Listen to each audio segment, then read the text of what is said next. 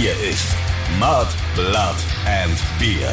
Der Emil Bulls Podcast bei Radio Bob. Alrighty, right. Hello und Rinje Ballert. Jetzt geht's wieder ab hier. Der offizielle Emil Bulls Podcast Mud, Blood and Beer geht in Runde 70. Und wie gewohnt sind hier für euch am Mikrofon die preisgekrönten und sensationell erfolgreichen Vollbauern. Christoph Karl Eugen, Griersei Speiche RL, Griton von Freidorf. Und der Stefan Willibald Ernst Karl, a.k.a. Moik Machine Gun Murphy, der Eber von Schwabing. A.k.a. Tumbleweed, beziehungsweise Bumbleweed. Ich bin stolz auf dich, mein lieber Eber. Du hast dieses A.k.a. nicht vergessen. Du hast es anscheinend angenommen und ja, wie ebert sich so?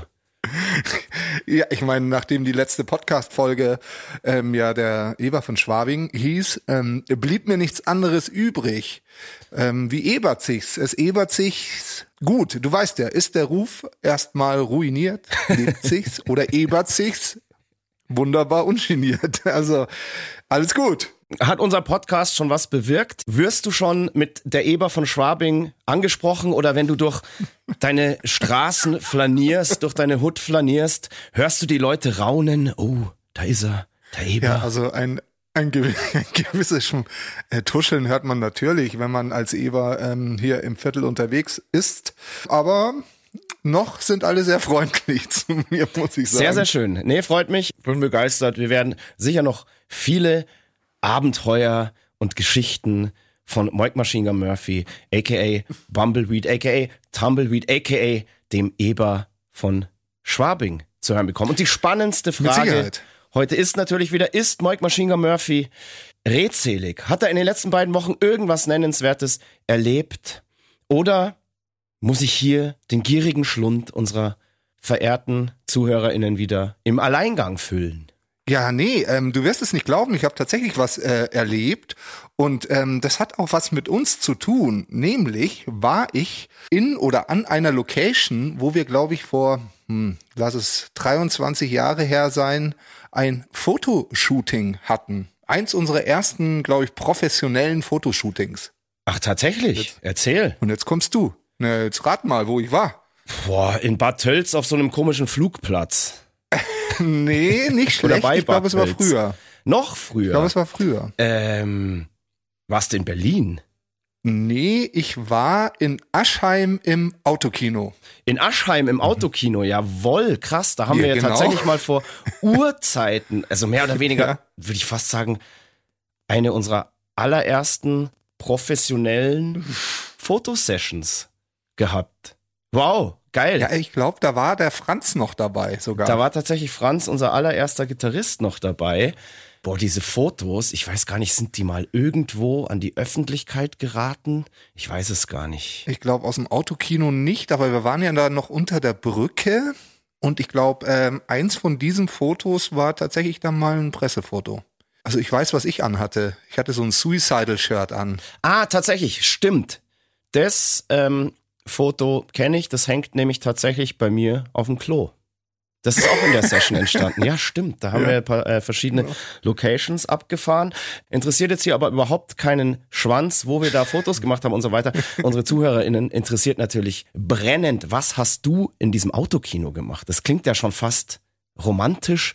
Es klingt nach einem Date. Fast. Ja, du, es äh, tatsächlich war es, äh, naja, war ein Date, ja. Ähm, es kam nur Schrott, aber dann haben wir gesagt, naja, eigentlich geht man ja auch nicht wegen dem Film ins oh. Autokino.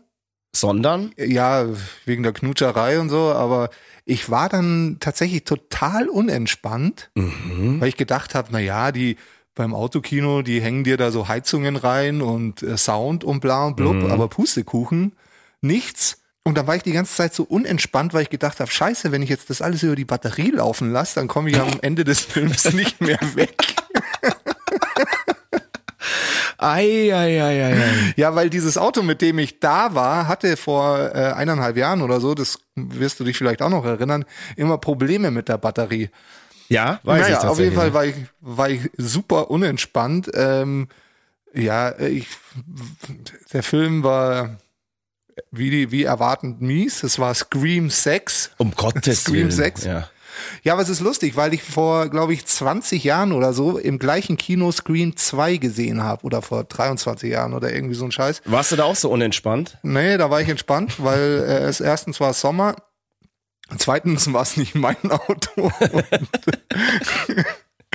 naja, ich war tatsächlich ein bisschen unentspannt und dann ist immer das Radio ausgegangen. Auch noch. Ähm, weil du, man hört ja dann äh, über, über UKW oder Genau, über irgendeine Frequenz, die man da halt am Radio einstellen muss. ähm, und das ist dann immer ausgegangen, weil das Auto halt Batterie spart, ja. da ging das Date ja schon mal super los. Lass mich raten, du bist dann völlig ausgerastet, hast das Autoradio rausgerissen, aus dem Fenster geschmissen, hast den Zündschlüssel umgedreht und bist vom Gelände geprescht. Abgehauen. Unfassbar, dass du dich für ein Date so weit von deiner Heimat wegbewegst, dass du Moik Machine Gun Murphy im Autokino, das ist völlig die bizarrste Vorstellung, dass das äh, wird kein Mensch glauben, der dich kennt, dass du heutzutage so wie du bist in ein Autokino fährst zum Knutschen. Das ist ja unfassbar. Also ich bin völlig perplex. Jetzt nochmal, also es wurde nicht geknutscht, weil es so unentspannt war, aber auch gut so. Ich bin ja dann immer ganz froh, wenn, wenn, wenn nichts passiert. Ach so, ja. Aber warum Ja, machst du das dann überhaupt? Ich denke mir auch so die ganze Zeit, wie ultra anstrengend muss das denn Es sein? Immer es. diese Dates und man Es ist erzählt es. jedes Mal wieder denselben Scheiß aus seinem Leben. Ähm, boah, Alter. Gottes Willen. Ja, es ist, es ist die Hölle. Aber dafür haben wir ja hier dann ein bisschen Futter für unseren Podcast, weil hier geht's ja drum, Scheiß aus unserem Leben zu erzählen. Ich habe noch was Tolles erlebt. Ja, was ist denn los? Ich hatte voll Schiss, dass du wieder überhaupt nichts zu erzählen hast und Nein, das, äh, das wird nicht mehr vorkommen. Ich bin top vorbereitet, wie du merkst. Und mittlerweile legendär ist ja tatsächlich schon Folge 68, in der du über deinen Urlaub erzählt hast und hier mal das Zepter übernommen hast und ja, ich würde fast sagen, mehr als zehn Sätze gesagt hast. Und jetzt heute, du bist auf einem sehr, sehr guten Weg. Also schieß los, mach weiter. Ich bin, boah, ich mache mir hier gleich äh, ein Getränk auf. Hier, Prost, Prost, Prost. Ich trinke ich trink auch mal einen Schluck, weil jetzt äh, muss ich ein bisschen weiter ausholen. Ja, Gutes Bier. Also, ich war am letzten Samstag zum ersten Mal in meinem Leben in einem Uni-Hörsaal. Ui. Und zwar war ich in München im Audimax Ja. und habe mir das aktuelle Programm von Josef Hader angeschaut. Und zwar Hader on Ice. Und da möchte ich auch nochmal meiner Schwester danken. Danke für dieses tolle Geschenk. Und was soll ich sagen? Die, die Studenten tun mir leid, weil diese Sitze so abartig unangenehm sind. Und wenn ich mir vorstelle, da drei Stunden irgendeine langweilige Vorlesung mir anzuhören, absolute Hölle. Aber ich konnte ja Josef Hader sehen und das war zwei Stunden 15 sowas. Herrlich. Ich habe so viel gelacht und ich musste teilweise, ähm, habe ich so Parallelen zu mir, aber auch zu dir entdeckt. Du hast das Programm ja auch gesehen. Ja, es war grandios, aber apropos Hörsäle und Sitze, jetzt weißt du, warum ich damals mein Medizinstudium geschmissen habe. Es lag an den Sitzen. Absolut verständlich. Und ich habe ja ähm, das Programm von Josef Hader schon vor einem halben Jahr gesehen im Zirkus Krone. Da waren es sehr bequeme Sitze. Und hey, wir sind ja beide Riesenfans und ich habe dir ja schon gesagt, was da so ungefähr auf dich zukommt. Der Typ ist einfach der King. Und dir ging es wahrscheinlich auch nicht anders als mir. Ich habe einfach zwei Stunden lang Tränen gelacht und ich lach über wenig, was so mit Kabarett oder Stand-up-Comedy zu tun hat. Aber hey, er schafft's. Ja, aber hast du auch Parallelen entdeckt zu einem, den du kennst oder zu dir selber? Na klar, weil ich ja nur über mich selber lachen kann. Also Ich, ich, ich, ich bin er, also so, ich, oder der, So. den er da spielt, auf jeden Fall. Er hat, ja, ja, ja, ja, so, so ungefähr. Ja, einfach, gedacht. einfach nur, nicht ganz, nur nicht großartig Ganz. und ich, Aber ich sag mal so, nach der Pause, die ersten zehn Minuten, die haben mich sehr an dich erinnert. okay, verstehe. Ähm, aber wir können ja hier nicht spoilern. Unsere ZuhörerInnen sollen sich das Programm ja selber anschauen. Können wir nur wärmstens empfehlen. Schaut euch das aktuelle Programm von Josef Hader an. Das nennt sich Hader on Ice. Und dann checkt ihr auch nach der Pause, was Moik gerade gemeint hat, an wen ich ihn da erinnere. Ja, ja, Josef Hader, der große Josef Hader. Er ist einfach Gott.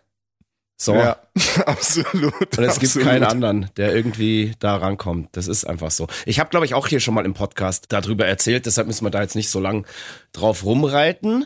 Soll ich dir was sagen? Ja, jetzt erzähl. Ich habe tatsächlich auch ein bisschen was erlebt. Ich bin ja gerade voll im im Schreibemodus. Ich muss Texte schreiben für unser neues Album und ich schreibe gerade, wann immer es irgendwie geht. Und ja, ich habe trotz der ganzen Schreiberei auch ein paar Sachen erlebt. Ich war immerhin in den letzten zwei Wochen auf drei Konzerten. das habe ich immer auf Instagram mitbekommen, wenn du auf einem Konzert warst. Das kriegst du dann immer auf Instagram mit. Ja, ja, weil ich bin immer so ein fleißiger Konzertposter. Ich bin einer von denen, der dann das ganze Konzert mit dem Handy filmt und überhaupt nicht genießt oder so und allen voll auf den Zeiger geht, weil sie immer meine, ähm, mein Handy-Display vor der Fresse haben. Nein, so ist es natürlich nicht. Ich weiß vorher schon immer genau, welchen Part ich filme. Du filmen Das, willst. das weiß ich vorher einfach schon. Und dann filme Okay. ich die zehn Sekunden und das war's dann auch. Ja, aber So. das reicht ja auch für Insta. Das reicht absolut, genau. Und das ist dann auch uncut. Ich habe sozusagen eine Chance. Ich muss richtig drücken und dann auch wieder im richtigen Moment aufhören, sonst ähm, geht die ganze Story flöten. Naja, wer die letzte Amy Bulls Rockshow bei Radio Bob gehört hat, weiß ja, dass ich tatsächlich direkt nach der Sendung auf ein Konzert gegangen bin. Und das war nicht irgendein Konzert, sondern kein geringerer als Wille Wallo hat sich im Münchner Backstage die Ehre gegeben. Und jetzt denken sich vielleicht einige, Moment mal, wer war denn Wille Wallo nochmal? Ach ja, denkt sich jetzt jeder. Das ist doch der ehemalige Frontmann von Him. Die haben sich leider 2017 aufgelöst, aber seit geraumer Zeit ist Wille Wallo solo unterwegs und ich muss ehrlich sagen, so sein aktuelles Album Neon Noir hat mich jetzt auf Anhieb nicht so wirklich überzeugt und ich habe auch anfangs überlegt, ob ich überhaupt auf das Konzert gehen soll. Dann habe ich aber was gemacht, was ich normalerweise nie mache, weil ich mich immer überraschen lassen will. Ich habe im Internet einfach mal die Setlist gegoogelt. Da gibt's ja mittlerweile ähm, zig Seiten, wo man immer die Setlisten von Künstlern anschauen kann, was sie immer auf den aktuellen Touren und so weiter spielen oder was weiß ich, vor zig Jahren mal gespielt haben. Da kannst du uns übrigens auch unfassbar weit zurückverfolgen. Das geht, glaube ich, wirklich bis in unsere Anfangstage zurück, sind da immer ähm, die Setlisten noch zu finden. Total abgefahren. Genau. Und ich habe mir eben diese Setlist angeschaut und mich hat direkt der Blitz der absoluten Wonne und Ekstase getroffen. Auf dieser Setlist standen nämlich alle Hits von Him drauf. Und ich habe dann gesehen, krass, der spielt ja mehr alte Him-Songs als neue eigene Songs. Ich muss da hin. Geil. Und ich weiß, du sagst mir jetzt, es war atemberaubend. Es war tatsächlich wirklich atemberaubend. Er hat alle Hits gespielt. Unter anderem habe ich auch zum ersten Mal live gehört, mein, eine meiner wirklich wahrscheinlich Top 10 Lieblingssongs, When Love and Death Embrace. Und da habe ich echt fast geweint. Ohne Scheiß, da war ich so happy, wie man nur happy sein kann und hat eine Gänsehaut am ganzen Körper. Und es war wirklich so ein knaller Abend, weil viele Leute wussten eben vorher gar nicht, dass er all diese Him-Hits spielt und waren davon halt richtig überrascht und dann natürlich auch völlig ergriffen. Hat er toll gemacht. Also er sah so ein bisschen ausgetrocknet und ungesund aus und wiegt, glaube ich, nur noch, doch immer. wiegt, glaube ich, nur noch 40 Kilo. Ja, das Problem ist jetzt aber, eben, der trinkt, glaube ich, nicht mehr. Also, der ist trocken. Und, mei, der war ja schon immer so ein Hemd, aber jetzt schaut's echt fast schon so, so ein bisschen, ein bisschen krank aus. Und ein bisschen tattrig war er auch, fand ich so. Aber gesungen, Ossi-Style oder was? ja, so ein bisschen, also so, äh, ja, so, ja leicht. Aber ähm, ist ja auch völlig wurscht, weil äh, der soll da eigentlich nur stehen und geil singen. Und das hat er auf jeden Fall gemacht. Ich weiß noch, als ich den das letzte Mal noch mit Him gesehen habe, da war er auf jeden Fall, wie seine Initialien Wille Wallo, VV, schon versprechen, definitiv der veranstaltungsvollste. Und das Konzert war dank ihm auch richtig beschissen. Es war damals in der, in der Muffathalle und im Backstage jetzt dieses Mal aber gesanglich top und da hatte auch wirklich eine super Band dabei. Der Sound war Zucker und der Abend einfach grandios. Und auch seine neuen Songs haben mir jetzt im Live-Gewand mit dieser geilen Band viel, viel besser gefallen als auf Platte. Das hatte einfach mehr Schmackes, war nicht ganz so weichgespült und ja, jetzt bin ich auch von den neuen Sachen Fan. Der Bur, der braucht einfach mal zwei, drei Bierchen, dann schaut er wieder frischer und gesünder aus und hat auch wieder ein bisschen mehr auf den Rippen. Vielleicht war ihm aber das Bier im Backstage auch zu teuer. Und da komme ich jetzt schon zu meinem Aufreger der Woche. Aufreger der Woche. Ja, ich finde, wir sollten ab jetzt eine Rubrik hier im Podcast aufmachen. Aufreger der Woche. Also, dass jeder immer so seinen persönlichen Aufreger der Woche hier im Podcast präsentiert. Und mein Aufreger der Woche ist heute auf jeden Fall die Bierpreiserhöhung in meinem Lieblingsclub, dem Backstage. Eine Bierpreiserhöhung gehört ja so allgemein zu den schlimmsten Dingen, die der Menschheit so widerfahren kann. Aber wenn das dann noch im eigenen Lieblingsclub passiert, dann ist es schon ein wirklich, wirklich derber Stich ins Herz. Und die haben dort in unserem Backstage, ohne uns zu fragen, den Bierpreis für die halbe um, ja, fast einen Euro angehoben. What? Skandal! Ja, darüber muss ich jetzt erstmal hinwegkommen und daran werde ich wahrscheinlich noch lang zu knabbern haben. Mein Aufreger der Woche. Ja, so ist es leider. Aber da kann ich auch äh, dir eine Geschichte erzählen. Ich habe vor einem Jahr für Spaghetti Vongole hier ums Eck noch äh, 13 Euro bezahlt, gestern 17. Wow. Also es wird Aber einfach ist wenigstens der Bierpreis gleich geblieben. Ich trinke da nie Bier. Okay. Ja, mein Gott, bei Spaghetti Vongole ist es jetzt auch halb so wild. Es wird ja alles teurer, aber beim Bier hört der Spaß halt einfach auf. Das, das geht nicht. Da muss ich auf die Barrikaden gehen. Ich versuche jetzt aber ganz ruhig zu bleiben und diesen Podcast professionell durchzuziehen. Ich durfte ja noch weitere Konzerte erleben. Ich war unter anderem noch bei Sleeping with Sirens und Don Broco im Technikum mit unserem Passi, unserem quirligen Stinkeäffchen. Und da habe ich mir schon so gedacht, im Voraus, so Don Broco Sleeping with Sirens, so ein bisschen seltsames Package. Und ich war gespannt, wie das wohl funktionieren wird. Und soll ich dir sagen, wie es funktioniert hat? Super. Gar nicht. Einfach gar nicht. Also, äh, boah, ich weiß nicht, wer sich das ausgedacht hat, die beiden Bands miteinander auf Tour zu schicken. Das war so eine, so eine Double-Headliner-Tour. Die haben sich also immer abgewechselt von Stadt zu Gott, Stadt. Das finde ich ja richtig schwierig. Ja, voll. Und es war auch schwierig. Und in München ähm, haben Don Broco als erstes gespielt. Also vor Sleeping with Sirens. Also es gab noch eine Vorband. Und Don Broco, solide Show, gute Setlist, leider nur mittelmäßiger Sound. Da hätte ich bei denen tatsächlich auch ein bisschen mehr erwartet. Das richtige Problem an dem Abend war dann aber, dass gefühlt die Hälfte des Publikums nach Don Broco nach Hause gegangen ist, weil dieses Package, wie gesagt, halt einfach überhaupt nicht funktioniert hat. Und es gab offensichtlich halt keinerlei oder kaum eine Schnittmenge bei den Fans. Bitter. Ja, sehr, sehr bitter. Passi und ich sind auch hauptsächlich wegen Don Broco da gewesen, aber sind natürlich geblieben und haben uns Sleeping with Sirens klar. auch noch bis zum Ende angeschaut. Da war der Sound dann auf jeden Fall besser als bei Don Broco, aber unterm Strich fand ich die Band jetzt eher so ein bisschen, ja, so ein bisschen austauschbar. Belanglos und ja, streckenweise, muss ich ganz ehrlich sein, auch ein bisschen anstrengend. ja, mal, ja, sorry. Ich meine, wir dürfen hier sowas sagen, weil ähm, das sagt der ein oder andere sicher auch über uns. Weißt du? Das stimmt.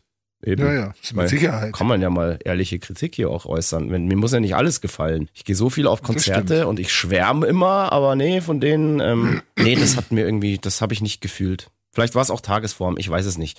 Aber was die auf jeden Fall drauf hatten, war tatsächlich Magie und Zauberei, weil ich habe mich die ganze Zeit gefragt, wie es physikalisch möglich ist, wenn der Sänger so das Mikro auf Kniehöhe hält, so circa ein Meter von seinem Mund entfernt, so unten, und trotz all dem Krach auf der Bühne kommt der Gesang einfach glasklar aus den Boxen. Ja, du weißt ja, wie es geht. Ich weiß es, ich habe keine Ahnung, wie das, ich weiß nicht, wie sowas geht. Aber ist jetzt auch egal. Das dritte Konzert war dann wieder umso geiler. Was war das denn noch? Ja, da bin ich mal gespannt, ob du den überhaupt kennst. Der Meister himself, Devin Townsend, hat zum Tanz gebeten. Auch wieder im Backstage-Werk. Und kennst du Devin Townsend überhaupt? Sagt dir das irgendwas? Ich kenne das, weil ähm, das natürlich schon in der Amy Bulls Rockshow bei Radio Bob ab und zu gelaufen ist Oh, und ich ja, natürlich die ähm, ein großer Fan unserer Playlist dazu bin. Ja. Deswegen kenne ich auch Devin Townsend. Für alle, die ihn nicht kennen, Devin Townsend früher bei Strapping Young Lad gewesen. Der Typ macht aber primär nur noch Solo-Sachen. Der hat, glaube ich, mittlerweile 20 Platten rausgebracht. Und das Geile ist an dem Dude, der bedient einfach so alle Genres, die es irgendwie gibt. Also, was halt irgendwie mit Gitarrenmusik oder irgendwie so, ja, teilweise macht er auch fast so Musical-mäßiges Zeug. Und kein Album von dem ist irgendwie gleich.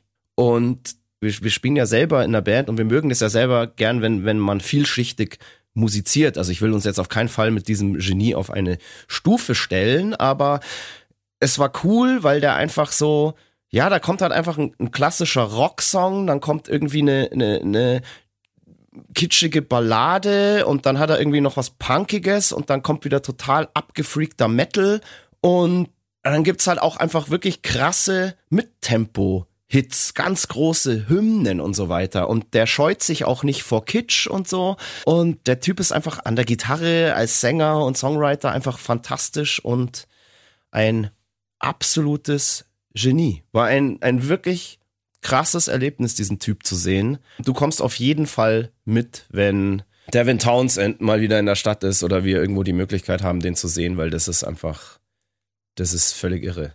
Sogar der Honny, unser Soundmann, war da. Und der, weißt du ja, der wohnt ein bisschen außerhalb der Stadt und der verirrt sich nie in urbane Gefilde. Nie.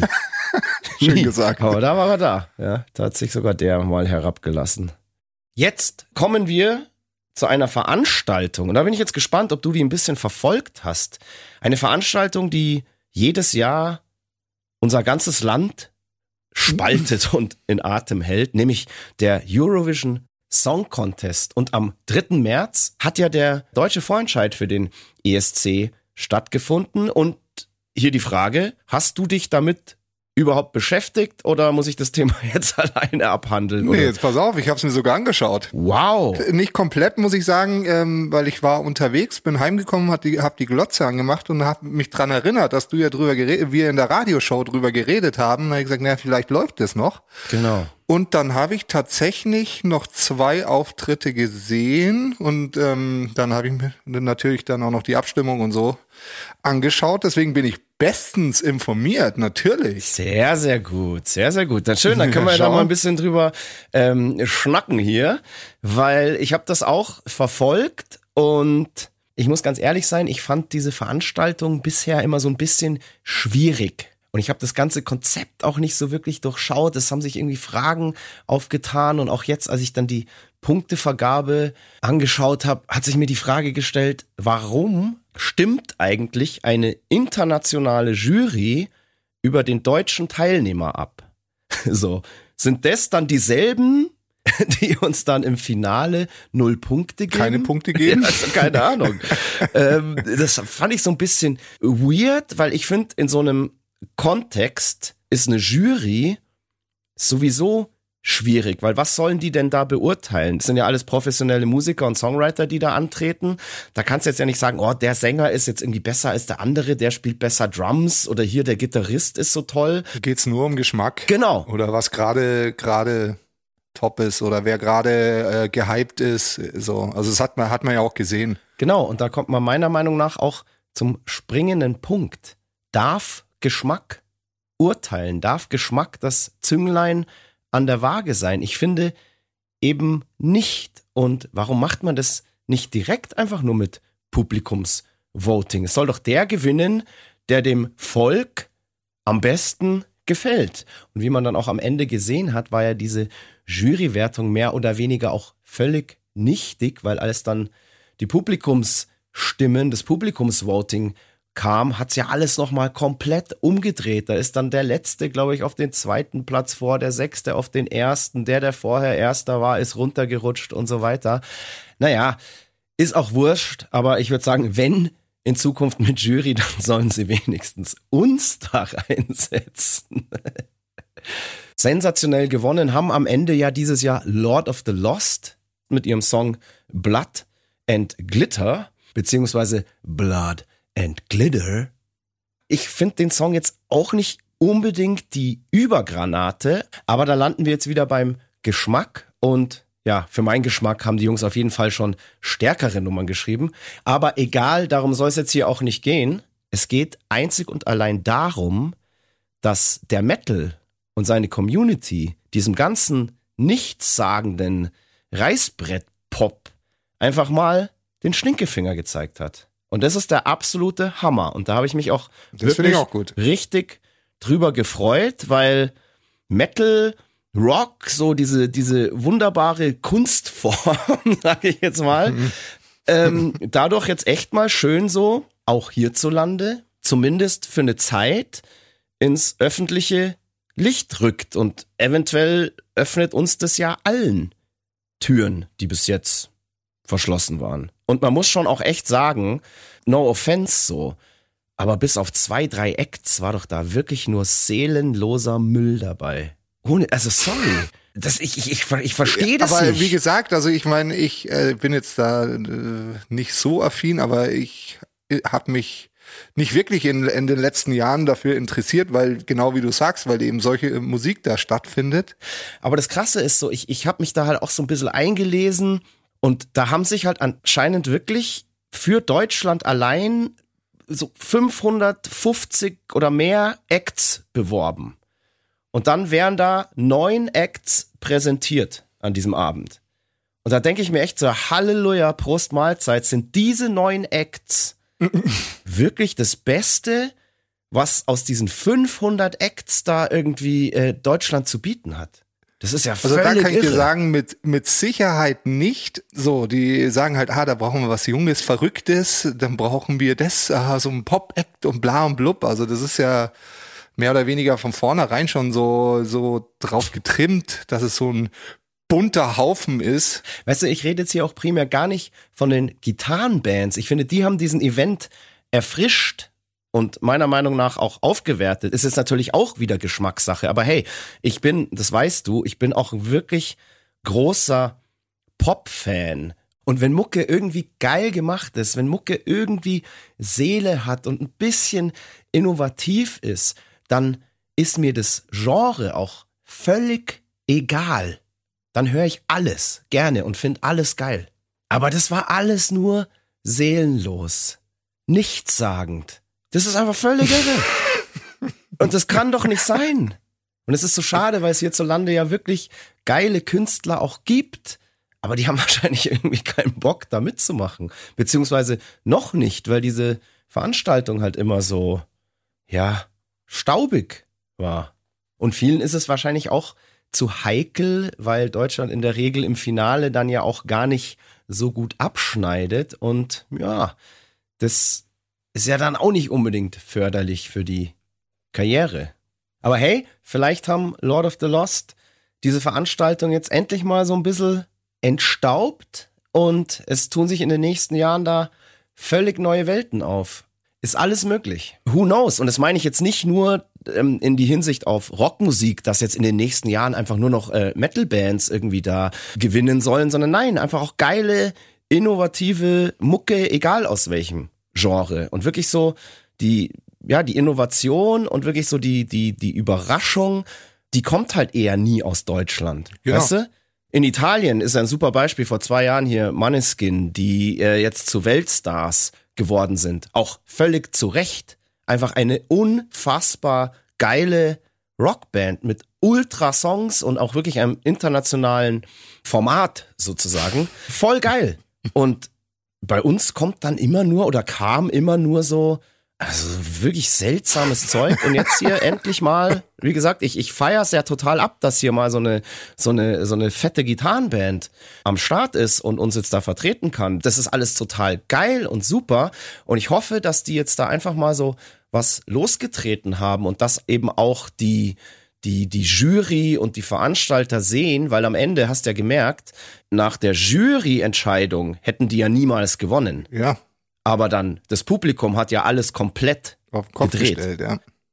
Ja, da siehst du, was, ich meine, da kommt ja auch immer, was, was für Leute in der Jury sind. Eben, Ja, ja, absolut. Aber da sieht man mal, wie stark die Metal-Community ist und wie krass die einfach zusammenhält, weil da haben dann nicht mal irgendwelche Pop-Acts eine Chance, die viel mehr monatliche Hörer oder Klickzahlen oder Radio-Airplay haben als hier eine Metal-Band. Aber die Community ist bei uns einfach stärker. Und vielen Dank dafür. Und natürlich ähm, auch Glückwunsch hier an Lord of the Lost und äh, baut's keinen Scheiß da in, wo ist es nochmal? Äh, Liverpool. Bin ich jetzt? Liverpool, genau. Ja. Ähm, so, genug darüber jetzt gequatscht. Ja, aber jetzt wollen wir ja wissen, würdest du nächstes Jahr mitmachen wollen? Man fragt sich das ja zwangsläufig. Und ich habe ja gerade schon erzählt, ich bin jetzt am Texten und ich beschäftige mich jetzt gerade die ganze Zeit halt auch noch mit unseren Songs. Und mir ist aufgefallen, wir haben da schon seit geraumer Zeit einen Song liegen, der auch auf dem nächsten Album sein wird. Der wäre eigentlich prädestiniert dafür. der wäre wirklich prädestiniert dafür. Und das ist mir aber erst gekommen, als ich diese Veranstaltung gesehen habe. So, den Song haben wir ja jetzt nicht extra dafür geschrieben, Nee. sondern den gibt's schon. Den haben wir schon seit drei Jahren oder seit, ja, was weiß ich, seitdem wir angefangen haben zu schreiben, ähm, da in der Schublade liegen. Da stellt man sich schon die Frage, was ist, wenn man sich da einfach mal anmeldet? Das ist ja eh die Frage, wirst du dann überhaupt genommen, bla bla bla. Aber ich kann's wirklich im Moment nicht beantworten. Ja. Entweder ist es total peinlich, das zu machen, oder ist es einfach eine, eine gute Promo-Sache. Ich meine, diese, diese, wenn sich dieser Contest jetzt zu was entwickelt, das einfach an sich auch nicht mehr peinlich ist, dann warum nicht? Aber äh, es ist halt immer so eine, so eine schwierige Sache. Wir haben natürlich in unseren Anfangszeiten auch mal an irgendwelchen Band-Contests teilgenommen und so, so ist es einfach, so ist der Lauf der Dinge, wenn man irgendwie die ersten Gehversuche da machen will. Aber es ist natürlich auch eine Frage, soll man sich im, ich sage jetzt mal, Profi-Stadium, im Profi-Status, soll sich da Musik kompetitiv messen? Ich finde ja eigentlich nicht. Haben wir eigentlich schon beantwortet, indem wir gesagt haben, wer entscheidet das? Das ist äh, äh, Geschmackssache im, am, am Ende Ja, und hat ja nichts mit dem Können der Künstler zu tun. Oder ja. mit dem Pferd. Ja, Aber vielleicht sagen unsere ZuhörerInnen jetzt auch und unsere Fans, ja, Logo, meldet euch da mal an, dann spielt da mal was Gescheites. Wir müssen uns das offen halten. Wir müssen jetzt ganz geschickt Ich glaube, agieren. glaub, im Endeffekt ähm, kann das gut sein. Es kommt drauf an, was du daraus machst und vor allem, was dieses, was Ja. dieser Fernsehsender zulässt. Absolut. Also das sind ja Absolut, die aber ich Sachen. denke jetzt, ich glaube jetzt, so eine Band wie Lord of the Lost, die haben da gar nichts zu verlieren. Die haben eigentlich nur zu gewinnen. Die haben jetzt schon gewonnen, viele neue Anhänger, viele neue Fans. Und auch wenn die jetzt da in ähm, Liverpool das verlieren, glaub, ja, scheißegal. Also ich meine, ich drücke in die Daumen, aber es ist ist, einfach wurscht. es ist scheißegal. Ich glaube, dass sie aber ähm, ähm, besser abschneiden wie die letzten Acts, die wir dahin äh, geschickt haben. Da bin ich mir, da bin ich mir auch ziemlich sicher, ja, ja. Und lass uns doch die Frage, die wir uns hier gerade selber aufgebürdet haben, ob wir da mitmachen würden, ganz neutral und einfach beantworten, indem wir einfach sagen, sag niemals nie.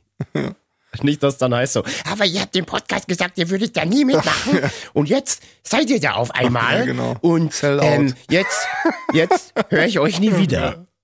So, jetzt verbrenne ich alle Platten und Konzerttickets und den ganzen Merch. Ja. Nein. Also wenn wir mitmachen, dann muss uns Lord of the Lost die Klamotten leihen. Nee, da machen wir eigene. Machen wir eigene, Da machen wir okay, eigene. okay. Ja, ja, absolut. Super. Absolut. Alright, so, So, jetzt stopp hier. Stopp hier. Wir gehen jetzt mal wieder zurück auf unseren Zeitstrahl, Zeitstrahl. auf den Emi Bulls Zeitstrahl. Wir reisen zurück ins Jahr 2016. 2016. Wir haben euch im letzten Podcast erzählt, die XX-Platte zu unserem 20-jährigen Jubiläum, diese Pop-Unplugged Akustik ähm, ist erschienen und ja, mit dem Erscheinen einer Platte geht's an die nächste Platte. Denn nach einem Album ist vor einem Album. Es wurde langsam Zeit, sich mal wieder dran zu setzen, um Songs für ein neues Album zu schreiben. Und die aufmerksamen ZuhörerInnen wissen ja, die Emil Bulls fahren zu solchen Gelegenheiten oder für solche Unterfangen immer in ein Songwriting-Camp. Wir mieten Genau. uns immer irgendwo, am besten, wo es wirklich schön ist, ein Häuschen, wo wir Platz haben, wo wir uns wohlfühlen und ungestört unserer Leidenschaft, dem Musikmachen und Bier trinken, frönen können. Dieses Mal im Jahr 2016 zum Songwriting der Platte, die dann heißen sollte Kill Your Demons, hat's uns nach Oberstdorf Genau, Oberstdorf. verschlagen. Da habe ich ein schönes Häuschen gefunden. Genau, erzähl. Wir haben ja da auch immer Kriterien. Genau, wir haben große äh, Ansprüche an so, so ein Häuschen. Erstens genügend Platz für uns alle, natürlich auch Platz für äh, die Instrumente, auch dass man ein bisschen lauter sein kann und so. Und ich ähm, treffe dann immer eine Vorauswahl an äh, Häuser, schick, schick die Links rum und dann besprechen wir das und dann finden wir immer eigentlich ein ganz schönes Häuschen. Und dieses Jahr äh, oder damals im Jahr 2016 haben wir bei der Familie Fischer ein Häuschen in Oberstdorf gefunden. Ultra nette Vermieter. Absolut Aus Wahnsinn. der ja. Hotellerie waren die, ist die Familie. Genau, in genau. Oberstdorf. Und was schön an dem Häuschen war, ich glaube, es war das erste Mal, dass wirklich jeder sein eigenes Zimmer hatte. Vorher war es doch Genau, immer, glaube ich, ja. so, dass ab und zu mal zwei Immer. zusammen irgendwo pennen mussten. Ähm, und da war das wirklich sehr, sehr angenehm. Es war ein Riesenhaus und ähm, wir hatten wirklich alle Annehmlichkeiten, die man sich da wünschen kann. Und du hast ja gerade schon die Vermieter angesprochen. Es war so, es war so interessant, als wir da angekommen sind, hat uns ja der Herr Fischer da in Empfang genommen und uns die Schlüssel übergeben. Und ich habe mir so direkt gedacht und mir ist direkt so aufgefallen, so, boah, also für so einen definitiv schon älteren Herrn ähm, ist der ultra so agil und, und sportlich und so richtig, also der, man hat einfach gemerkt, boah, der ist irgendwie, der ist, der ist gut beieinander. Der ist in Form. So.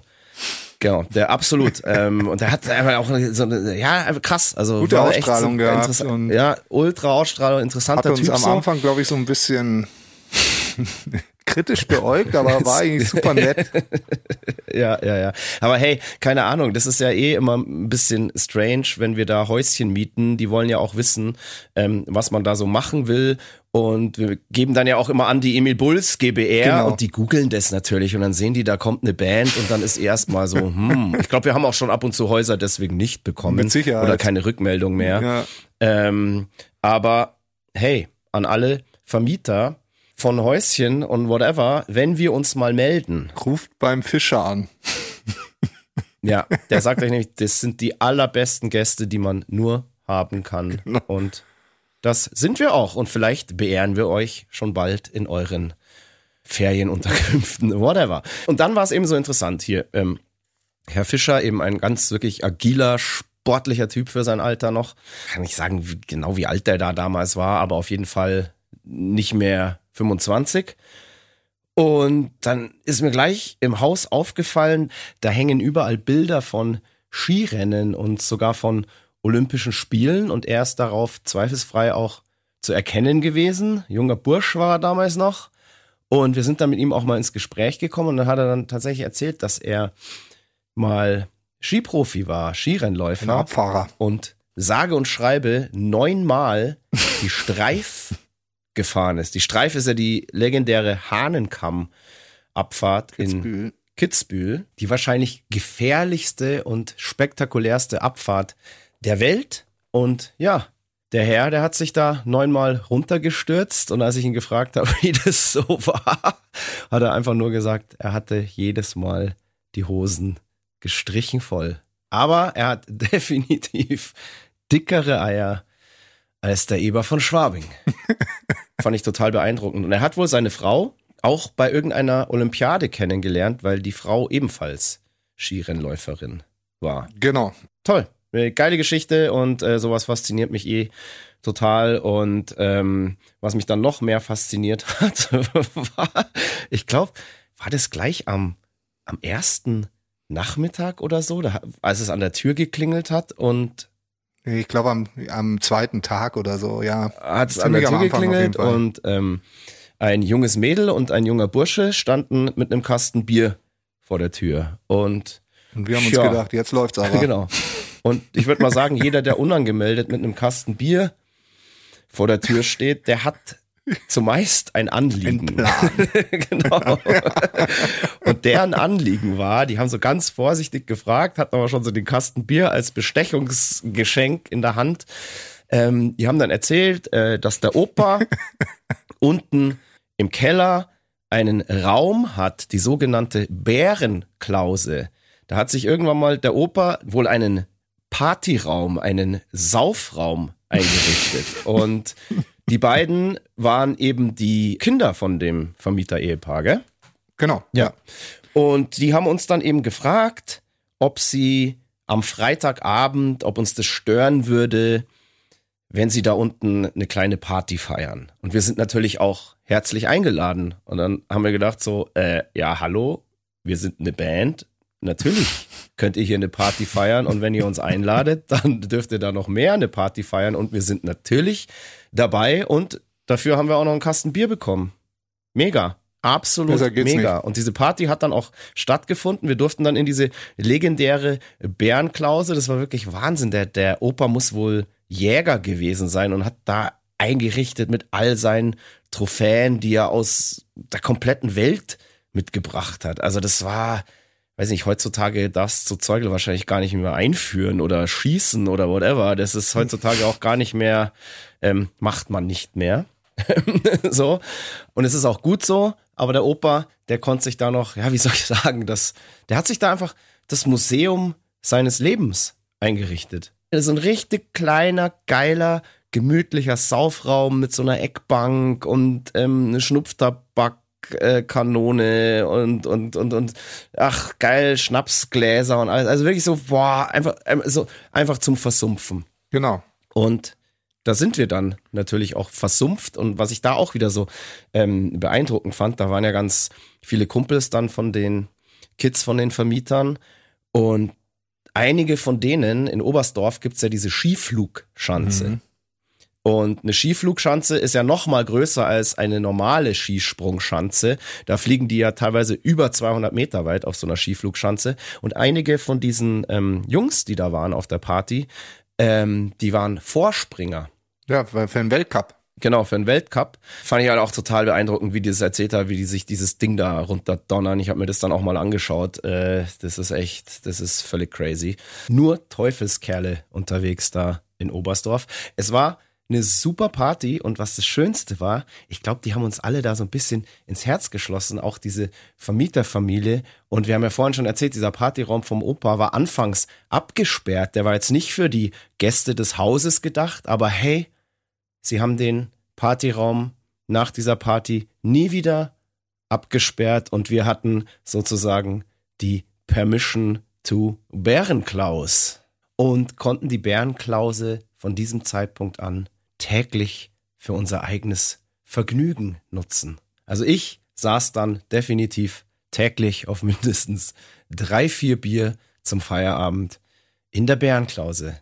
Ein wunderschöner Ort. Ich hoffe, da komme ich irgendwann in meinem Leben mal wieder hin. Ja, das Schöne war dann ja auch irgendwie, an dem Abend habe ich mit äh, der Tochter dann ausgemacht, dass wir auf jeden Fall ähm, ich eingewiesen werden will in die in die Geheimnisse der Oberstdorfer Käsespätzle.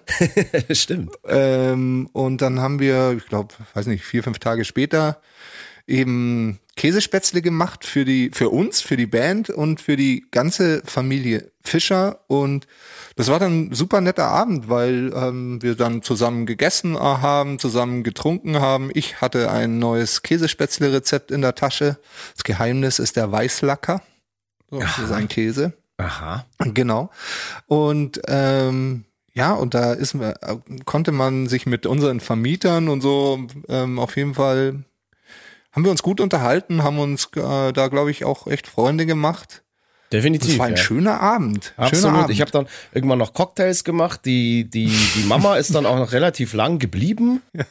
Und ja, apropos, apropos Cocktails, das ist ja noch eine ganz andere Sache ja, ähm, passiert. Wir hatten es ja gerade schon von einem Kasten Bier, den wir bekommen haben. Wir haben aber noch viel mehr Kästen Bier bekommen. Und zwar hat sich das wie folgt zugetragen. Ich habe irgendwann an einem der ersten Tage, ich war damals so so ein bisschen im, im Cocktailfieber und habe angefangen, so selber Cocktails mir drauf zu schaffen.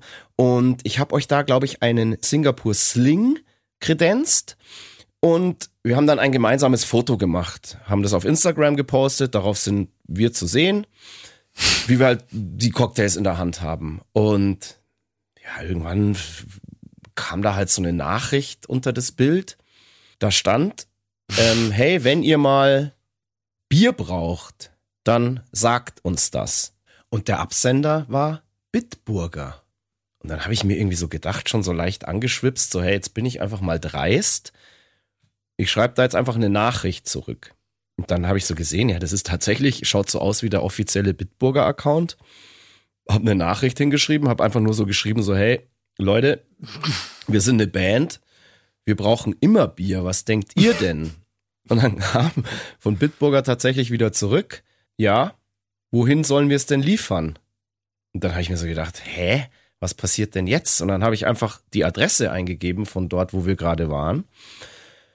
Und zwei Tage später hat's in Herrgottsfrüh an der Tür geklingelt und da stand so ein fetter Speditionslaster und hat uns einfach eine Europalette Bier und Softdrinks vor die Tür gestellt. Ich glaube, 80 Prozent waren Bier und wir waren so, hä, was, was, was passiert jetzt? Was ist jetzt los? Und ich habe dann sofort unserem Manager geschrieben und habe ihm diese Story erzählt und habe ihm gesagt, so, hey, du meldest dich jetzt sofort bei Bitburger, ruf da an oder schreib irgendwie eine E-Mail hin und mach da irgendwie eine, eine, eine Kooperation klar, tüte da irgendeine Koop ein.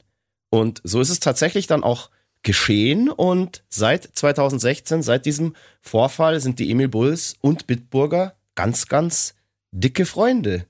Und jetzt wissen auch alle, die sich immer fragen, warum wir als bayerische Band so oft mit Pilz in der Hand zu sehen sind, auf irgendwelchen Fotos oder auf Festivals, whatever.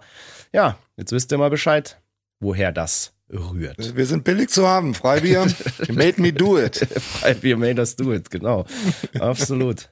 Mm. So ein schöner Sendungstitel. Freibier made, me, made us do it.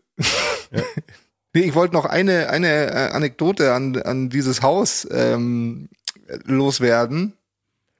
Und zwar, ähm, abgesehen davon, dass wir da natürlich wundervoll Musik gemacht haben, die Leute denken ja, wir haben nur mit der Familie Fischer abgehangen in der Bärenklause. Nee, wir haben auch tagsüber und auch nachts Musik geschrieben.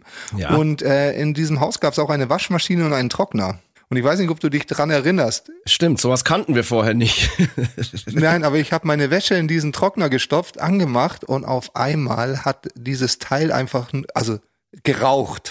Oh, ah ja, geraucht. stimmt. Ja, krass. Und ja, hat, ja. hat glaube ich, 70 Prozent meiner Wäsche einfach verbrannt, weil dieser Trockner einfach voll im Eimer war. Krass, stimmt. Und ähm, ja, das war so ein bisschen blöd und ich glaube, sie haben danach auch einen neuen Trockner gekauft. Also ich weiß, dass ich ein paar Kleidungsstücke wegschmeißen musste.